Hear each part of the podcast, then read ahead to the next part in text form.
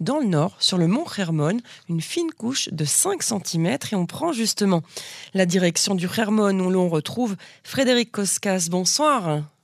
Bonsoir. Vous êtes guide touristique justement dans cette région. Euh, alors, euh, ça y est, le Hermon s'est couvert d'un léger manteau blanc. On imagine que vous attendiez hein, ce moment. Ben oui. bon, ça, ça, a commencé déjà. On a vu euh, la semaine dernière les prévisions qui annonçaient la pluie déjà dans le centre. Mhm. Et donc, quand il pleut, ben, en général, dans le nord, le Hermon, je vous rappelle, c'est à 2200 mètres d'altitude. Donc, il y a de fortes chances qu'il neige. Et c'est vrai qu'on l'attendait. Voilà, elle est arrivée aujourd'hui, enfin hier soir.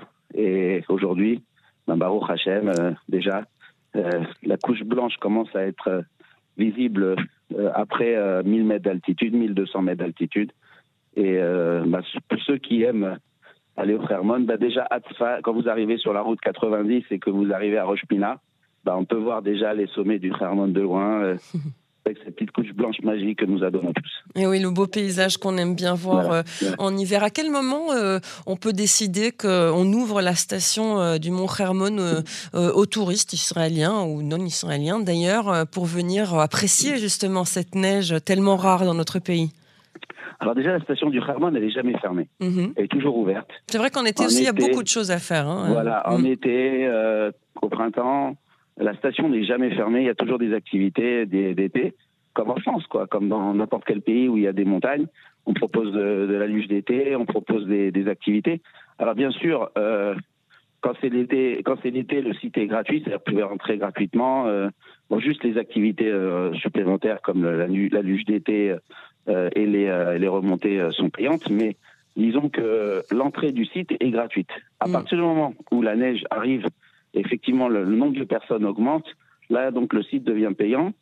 Et euh, l'entrée, je vous parle hein, seulement. Mhm. Et là, donc, euh, les gens euh, bah, viennent et, commencent à, à, faire, donc, à pratiquer les, sports de neige comme la luge, comme le ski, comme.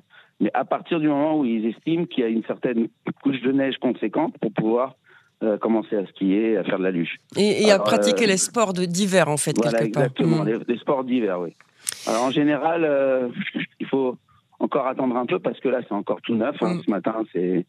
Donc, à mon avis, j'espère que si ça continue, qu'il y a encore une deuxième vague de neige, peut-être que là, ils prendront la décision d'ouvrir le site. Mais bon. Et quelle est la différence entre votre travail euh, le printemps, l'été, euh, l'automne et l'hiver? Est-ce que, euh, moi j'imagine que vous ne faites pas visiter le site de la même manière bah, Disons, le site du Hermon, c'est une des activités, parmi les nombreuses activités que j'organise. Euh, disons que j'ai je, je, réussis, j'ai réussi à d'abord quand je prends des bus et que je les j'emmène des gens du centre vers le Hermon, c'était quelque chose d'assez bon. Il y en a d'autres qui l'ont peut-être fait avant moi, je sais pas, mais en tout cas, les gens apprécient parce que euh, ils, changent de décor, quoi. Donc, mm. ils voient un décor de bord de mer euh, en général et ils arrivent dans ce décor qui leur fait penser un peu à la France mm. avec ces montagnes et, et cette neige. Et puis, vous savez, la plupart des gens qui viennent avec moi en général, c'est des Olim Khadashim qui sont là depuis euh, 5, 6 ans, 7 ans, qui ont des enfants tout jeunes qui n'ont jamais connu la neige en fait en France. Mm. Nous on l'a connue dans notre jeunesse, mais eux ils l'ont jamais connue, donc ça leur fait plaisir que leurs enfants viennent découvrir ce qu'ils ont, ont, vécu quand ils étaient jeunes, en voyant de la neige. Voilà, donc c'est ça qui est bien. Maintenant je ne fais pas bien sûr que ces activités.